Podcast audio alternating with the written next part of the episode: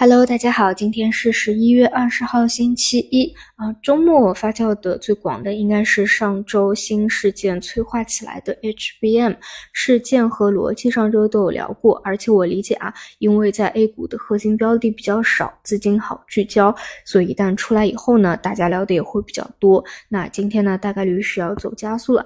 这里的一个观察点呢，其实在于能不能够 HBM 的加速再扩散到啊半导体题。里面其他的细分方向，那至于走势呢？这里反正参考上半年啊，有一波大家印象还比较深刻的啊，就流畅的一波，基本上呢走的也是那种一波流的走势啊，在热点的时候啊，每天涨涨不停，但一旦结束了，其实也就结束了，就是偏题材啊弹性的这种走势。所以呢，往往一旦你在事件开始催化的初期介入，会有一个比较好弹性，但这种。往后啊接最后一棒了，那一旦结束也会容易啊阴跌被深套。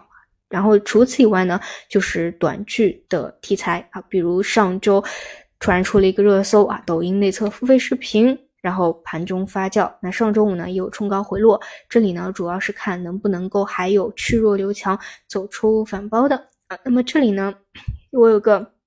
还有闺蜜啊，她特别喜欢像这种小说啊，包括小说改编的最近的这种短剧啊，而且呢，一直想往这个方向去换工作啊。那最近不是正好成为一个风口了吗？让抖音都开始做付费短剧了，我就说啊，那你试试往这个方向去投简历试试看呗。那么啊，他就他也看了很多这个方向的新闻，哎，就会发现一个问题啊，哪怕啊这个短剧是最近才。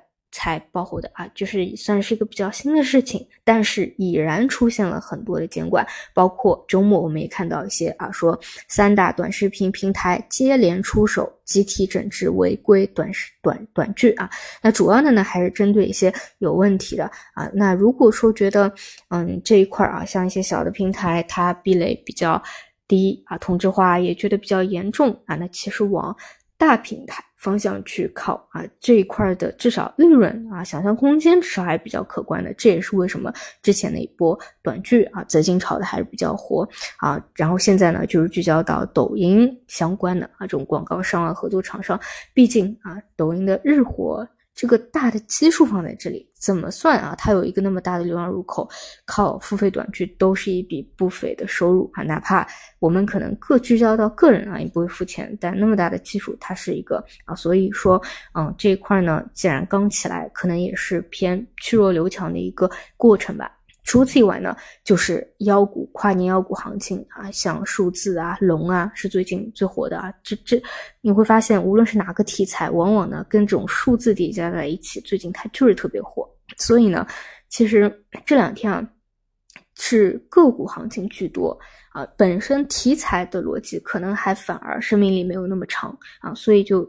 真的有点偏个股行情了，嗯，也是赚钱效应也没有那么的强啊。指数方向呢，其实上周是一个博弈点啊，然后是开启调整的，按上周五呢是。国家队可能有出手啊，所以指数还是翻红的。这里呢，我们可以看到 A 五零是放出了一个非常大的大量啊，尾盘拖出一个十字星。这里主要的问题呢，还是成交量啊，成交量如果还是缩量的一个情况，那短期它就是偏震荡。你往上啊，还是受到六十日线的一个压制，但往下。如果说有大资金去托底，那么可能在三十日线附近暂时啊，包括三零三零这样的一个几次考验不破的支撑位附近，可能还有一个短期的支撑啊，暂时它就是维持这样一个状况。但是呢，在震荡以后，它一定还是会选择一个方向的，有足够的量能，它就可以突破啊。那如果说比较弱的话，那最次的一个情况啊，最极限的一个空间的情况，无非就是去前低做一个双底。然后再往上啊，就是这样的一个一个思路。好的，那以上就是今天内容，那我们就中午再见。